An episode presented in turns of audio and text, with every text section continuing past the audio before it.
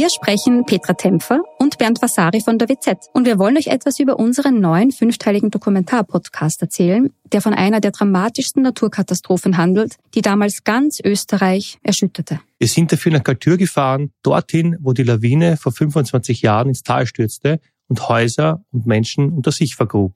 31 Menschen starben, darunter zahlreiche Kinder. Wir haben nach Antworten auf die Frage gesucht, wie es überhaupt zu dem Unglück kommen konnte und wer damals die Verantwortung getragen hat. Gibt es überhaupt einen Schuldigen? Die Kaltürer haben uns auch erzählt, wie sie die Tage nach der Katastrophe erlebt haben. Der damalige Bürgermeister war übrigens Anton Matle, der heute Landeshauptmann von Tirol ist. Ihr könnt unseren Podcast Galtür, der weiße Tod unter wz.at hören und auf allen Plattformen, wo es Podcasts gibt.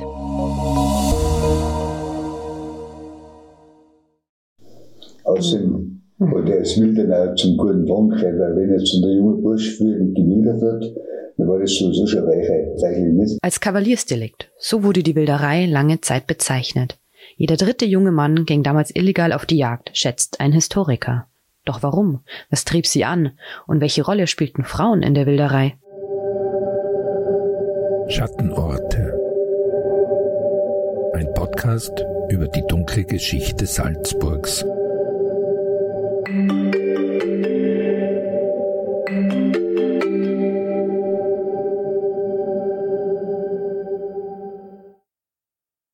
Herzlich willkommen zurück zu einer neuen Folge des SN-Podcasts Schattenorte. Mein Name ist Anna Boschner und zusammen mit meiner Kollegin Simona Pinwinkler beleuchten wir jede Woche einen oder mehrere Orte in Salzburg, die eine dunkle und mystische Geschichte haben. Eine Staffel, elf Folgen, sind bereits im vergangenen Winter erschienen. Nach einer Sommerpause sind wir nun aber wieder zurück. Meine Kollegin Simona hat sie dafür in der vergangenen Woche mit in den Pongau genommen. Dort sollte nämlich während des Zweiten Weltkriegs die NS-Elite ausgebildet werden. Genauer gesagt in der deutschen Heimschule Kreuzberg. Falls Sie sie noch nicht kennen, hören Sie sich unbedingt die Folge im Anschluss an.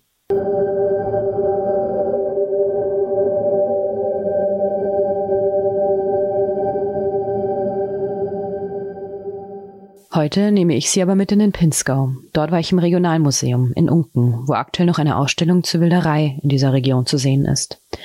Kustos des Kalchofenguts ist Sepp Auer. Dass sich das Regionalmuseum gerade mit dem Thema Wilderei beschäftigt hat, liegt vor allem daran, dass in Unken viele Zeugnisse von Wilderern gefunden wurden und auch noch heute zahlreiche Wilderergeschichten erzählt werden. Gerade in der Region, das war immer Grenzgebiet. Es war früher so, das Salzburg eigenes Bundesland war sogar der Ruhe eigenes Bundesland. Ja, bevor es die Wilderei richtig zu Ende gekommen ist. Und da ist Bayern, also zwei Kilometer nach Bayern, ein paar Kilometer nach der Ruhe und da ist der Pinzgau. Und die Wilder waren ja auch so schlau, die haben zuerst im Fremdenrevier gewildert, was im eigenen Revier abgeschossen haben. Und darum ist diese Region sehr von Wildern verseucht gewesen. Wir gehen jetzt nochmal einen Schritt zurück. Die Wilderei im Ostalpenraum war vom späten Mittelalter bis ins 20. Jahrhundert hinein ein überaus populärer, man könnte fast sagen, ein Brauch. Sie wurden als Rebellen der Berge romantisiert dargestellt, hielten damit aber vor allem, so wie sie es verstanden, an ihrem Grundrecht der freien Jagdausübung fest. Damit trotzten sie der Obrigkeit, dem Erzbischof und den staatlichen Verboten. Durchschnittlich gab es an jedem Pflegegericht in Salzburg, des Salzburger Erzstifts, zwei Wildererprozesse im Jahr, schreibt Norbert Schindler, ehemaliger Professor für Geschichte an der Universität Salzburg. Er schätzt zudem, dass damals jeder dritte junge Mann illegal jagte. Die Prominenz der Wilderei, aber auch der Mythos, der die Wilderer umgibt, resultiert gerade aus diesen Geheimnissen und den Gerüchten, die sie umgaben und natürlich auch der hohen Dunkelziffer. Und er ist Wildern auch zum guten Dank, weil wenn jetzt der junge Bursch früher nicht gewildert hat, dann war das sowieso schon reichlich nicht. Außerdem hat man nachher das Wilder verkauft in einer, äh, bei irgendeinem Wirt und der hat ein bisschen was gezahlt. Und dann hat er natürlich bei der nächsten Wohlfahrt seine allerliebsten der Holzkettel kaufen können, aber war ein bisschen was. Ich hab dann Geld gehabt und die anderen jungen Burschen haben kein Geld gehabt, die waren ja bloß Knechte. Also. Sprich, das war auch eher so eine Mutprobe und sich beweisen, Ja, oder? klar. Unter den Jungen. Einer, was nicht gewildert hat, das, der ist schlechte Karten gehabt. Nicht selten trafen dabei Jäger und Wilderer auch aufeinander. Das endete nicht immer friedlich. So wird im Kalchofengut in Unken zum Beispiel die Geschichte vom Berger Zenz erzählt.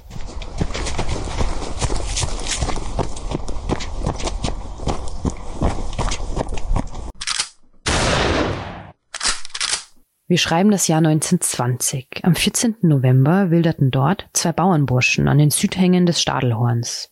Einer der Wilderer, der Berger Zenz, der eigentlich mit bürgerlichen Namen Vincent Zwörgetter hieß, kam dabei zu Tode. Ein Jäger erwischte die beiden Wilderer, schoss auf sie und traf einen von ihnen. Sogar ein Lied wurde über deren Geschichte geschrieben. Es erzählt vom Zusammentreffen der beiden Bauernburschen aus Reit bei Unken mit einem bayerischen Jäger aus der Ramsau bei Berchtesgaden. Durch in Unken gibt es ja auch Fälle, mehrere, wo entweder der Jäger den Wilder erschossen hat oder umgekehrt. Wild, der schon ein paar Mal erwischt worden ist und da er wirklich zur Höchststrafe gedroht. Gell. Dann ist man einfach der Verhaftung oder der Verurteilung äh, irgendwie haben auskommen müssen. Ja, Wenn es dann richtig heftig geworden ist, dann wurde man geschossen. Und das ist aber ein sehr heikles Thema. Es gibt mehr so viele bei uns, aber man muss da wirklich aufpassen, man muss die Nachkommen fragen, die Angehörigen dürfen das überhaupt veröffentlichen. Das ist ja kein Kavaliersdelikt, sondern es ist doch wirklich ein Mord ist ein Verbrechen. Und wenn man die Zusage hat, dann kommen erst so einzelne Fälle, was ja sowieso allgemein bekannt waren. Es waren ja sogar Marktal da hier, statt der ehrenwerte Jüngling so und so durch den Schuss seines hinterlistigen Jägers und das Bierchen.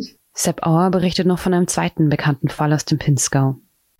Bei uns hat es sogar eine Frau gegeben, die war die berüchtigste und allem wahrscheinlich. Sie war in Ungarn Sängerin, stammt aber aus Weidering, Nachbargemeinde in Tirol. Und die war berüchtigt, weil die hat natürlich auch einen Rucker gehabt, weil sicher heute war die schönste, aber, und hat natürlich die, die Wehr im unter Rock versteckt, und wenn die Chantilly kamen, so die Jäger, die haben zwar gewusst, dass unter, unter den Rock, sie sind so, unter Städte und schauen unter Killer nicht? Und das haben sie natürlich die, die Herren natürlich nicht zum Vertrag, gell.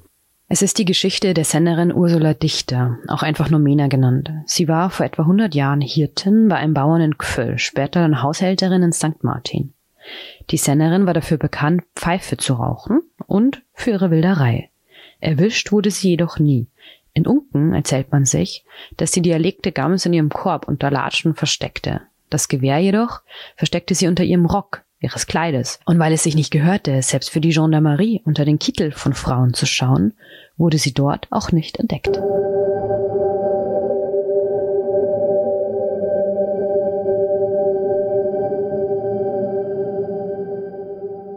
Frauen in der Wilderei waren jedoch eine Seltenheit. Historiker Norbert Schindler hat hunderte Gerichtsakten durchgesehen. Er sagt, die Pression der Obrigkeit damals auf Frauen und ihre Sittenzucht war denkbar stark und deshalb solle man nicht die Geschichten von Wilderer Amazonen erwarten.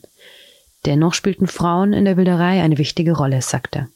Sie haben sich ja mit der Rolle der Frauen auch beschäftigt. Wie war denn diese Rolle der Frauen in Bezug auf die Wilderei? Also sie haben natürlich kaum, kaum, das kommt praktisch nicht vor.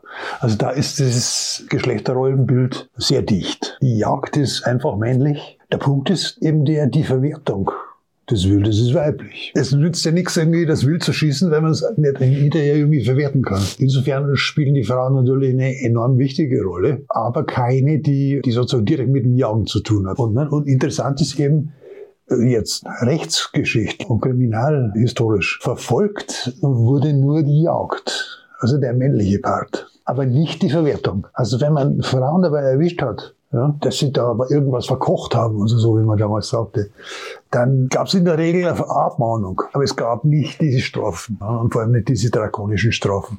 Und wahrscheinlich haben sie auch eine große Rolle dabei gespielt, dicht zu halten und das Geheimnis zu wahren. Ja, und sie haben also zum Beispiel in den Banden haben sie eine Rolle gespielt als, als, als Trägerinnen. Haben sich also dieses Wild da um den Leib geschnallt und sind dann abmarschiert, weil die Jäger sie in, ihnen keine Leibesvisitation machen durften, weil das verboten war. Deshalb hat man also da so Mädchen, Sängerinnen und so weiter, die hat man da also bevorzugt als Trägerinnen äh, engagiert, weil das einfach eine sichere Sache war. Die konnten ja im Grunde nicht kontrolliert werden. Dann haben sie natürlich also aufgrund dessen natürlich auch Waffen transportiert, sehr häufig. Ne? Weil da galt dasselbe. Ne? Also man konnte die nicht kontrollieren. Und viele dieser, dieser wilderer Gewehre waren ja waren zerlegbar. Also irgendwelche Stutzen, die man, die man zerlegen konnte oder einklappen, sodass man die ganz gut dann irgendwie auch am Leib transportieren konnte.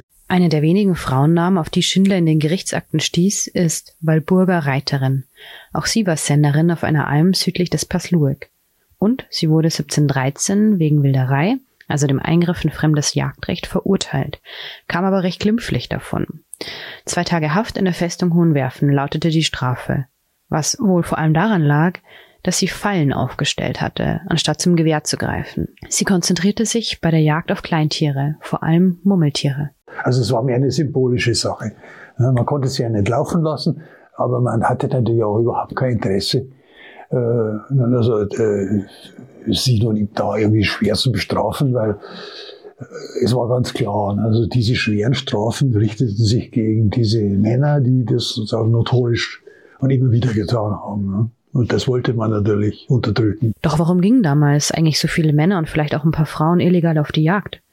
Dafür hatte wohl jeder auch ein bisschen seine eigenen Gründe. Wilderer sagten zum Beispiel, dass es ihnen darum ging, sich selbst und die Familie zu ernähren.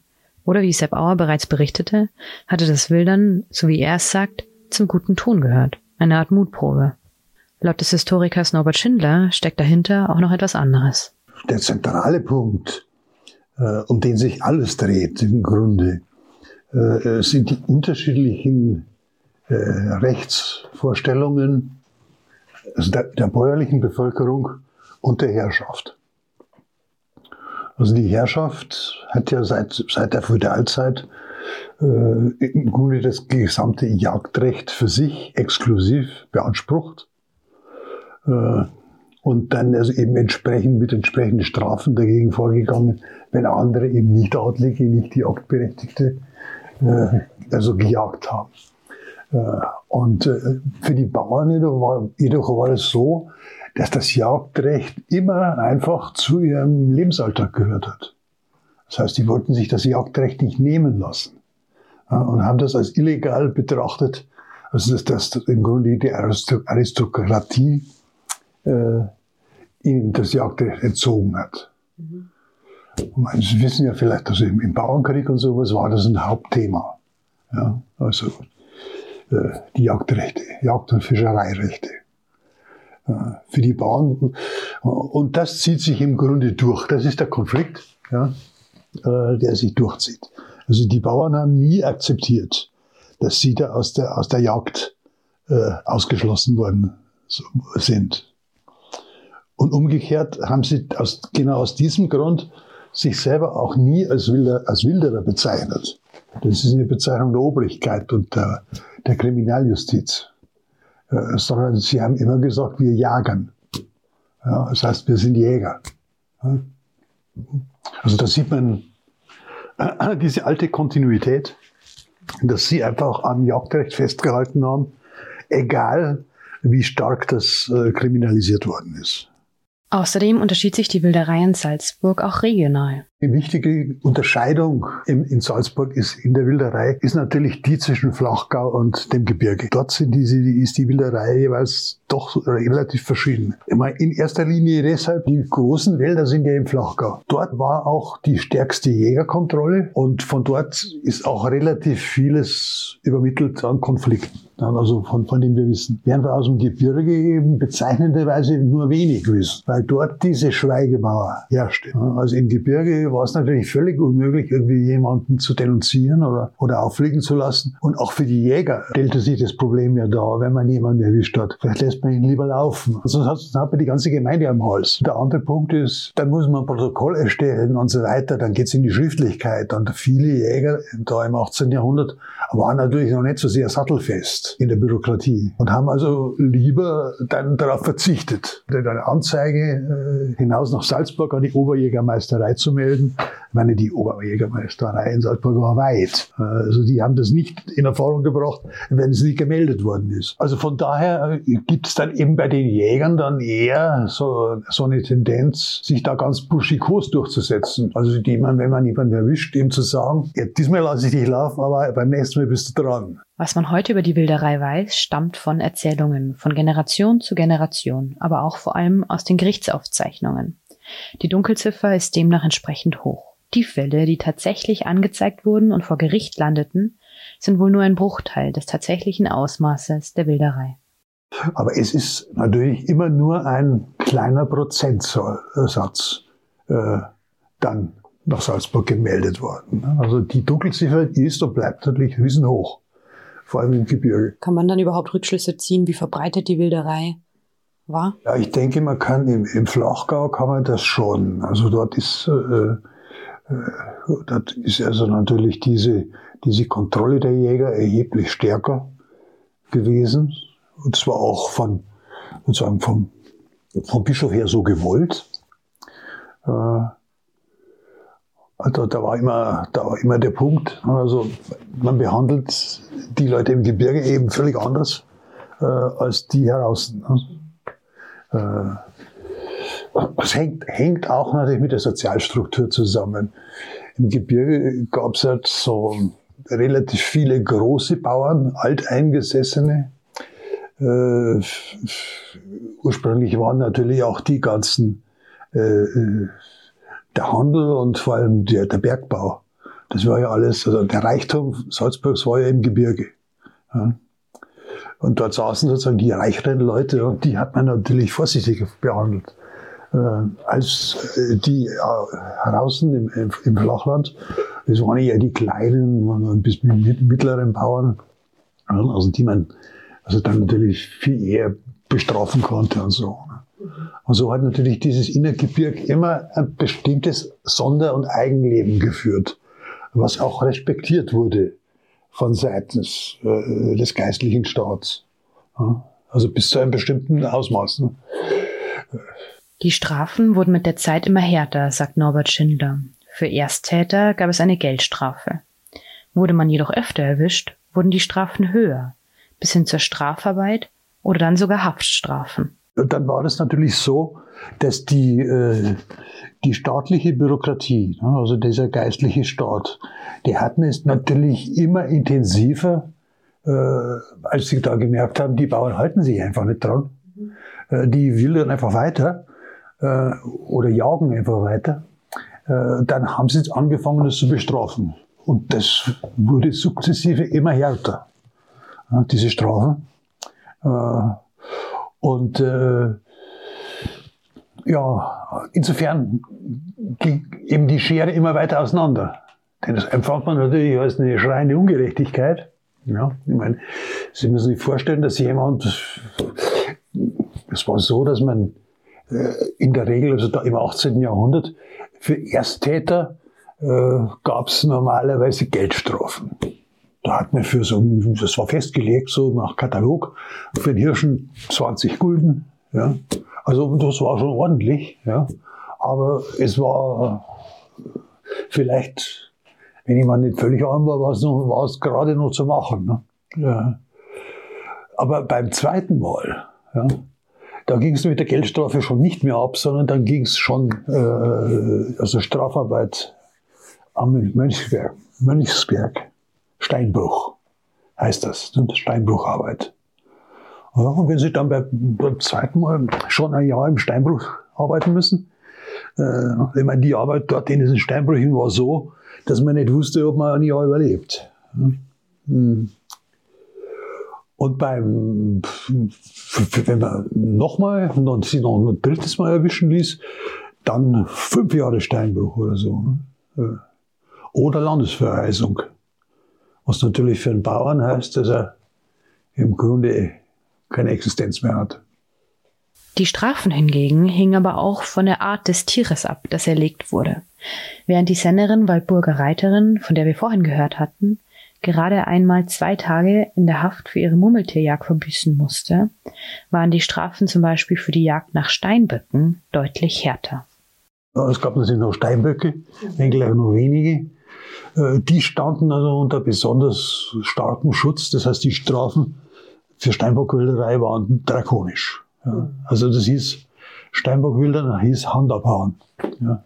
Also mittelalterliche Strafen. Ne? Äh, äh, Wiederholungsfall, Todesstrafe.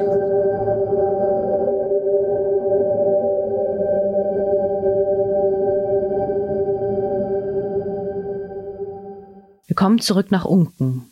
Dort sei zu jeder Tages- oder Nachtzeit gewildert worden, sagt der Kustos des Regionalmuseums. Sonntagsabend war sehr gut besucht für Wilderer, Reitdollen, drüben Weidring, Steinplatte. Also so, war das mhm. meiste. sehr gern zu Kirchzeiten, dass wir einen guten Kirchen haben, aber die, die Jäger, die haben mir weit ohne fremd, dass sie sind, und sind da sehr viel Kirchen geworden, bis ja so gesehen werden, weil da waren ein bisschen Obrigkeiten. Und, äh, ja, man weiß das nicht. Wenn sie da in vier Stunden zu mir, sondern wenn sie am Abend irgendwo abführen, wenn sie am nächsten Tag dann das Wetter passt hat, ein bisschen neblig oder irgendwas, dann ist natürlich schon ein nächster Problem. Obwohl, wenn man in der ersten Nacht nichts erwischt hat. Mhm. Dann blind, bis man was hat. Gut, aber die Jäger werden das auch gewusst haben. Okay, jetzt ist neblig am nächsten Tag oder ja, das Wetter. Die Jäger haben ganz genau gewusst, wer wo wird. Der, das, der haben da schon etliche Mal äh, erwischt worden, gesehen worden, haben das wieder ausgekommen. Und sie haben ganz genau gewusst, der wird. Die haben sie gewusst. Nur, bis man den dann auch kriegt. Und die Jagdbesitzer waren oft auch so schlau, die haben oft den größten Wüderer, was in der Umgebung, haben die dann eingestellt als Berufsjäger. Da haben sie den als Wüderer losgehabt. Und der Berufsjäger hat dann schon mal gewusst, wo seine Kumpanen sind. Der hat aber die dann nicht wirklich verfolgt, sondern dass sie denken sollte, was auf, im Männerrevier will es lieber nicht, weil ich weiß, wo du bist. Also es ist ein anderes Revier. Das war die Folge zur Wilderei in Salzburg. Vielen Dank fürs Zuhören. Haben Sie Fragen oder Anregungen zu diesem Podcast? Oder kennen Sie selbst einen Schattenort in Ihrer Heimat, den es zu beleuchten gilt? Dann schreiben Sie uns per Mail an podcast.sn.at. Bis zum nächsten Mal.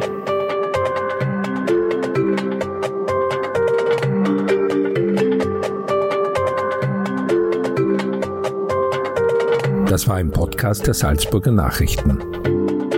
Redaktion Simona Pinwinkler und Anna Boschner. Wenn Sie mehr wissen wollen, finden Sie uns im Internet unter www.sn.at.